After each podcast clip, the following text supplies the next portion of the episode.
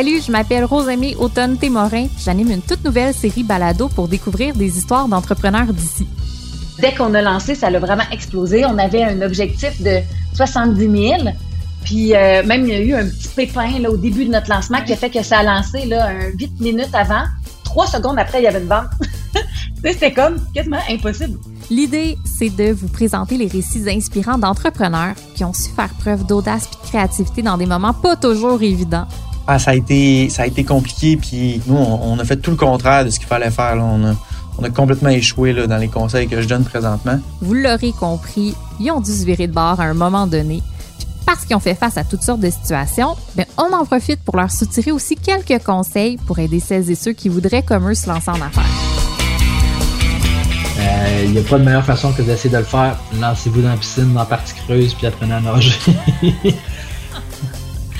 ok, j'aime ça. Découvrez un épisode de Sur un scène à chaque semaine. La série sera disponible très bientôt dans la section balado de l'application et sur le site de Cube Radio ou sur les autres plateformes de balado. Sur un scène a été rendu possible grâce à une collaboration entre Québécois, le journal 24 heures et Cube Radio.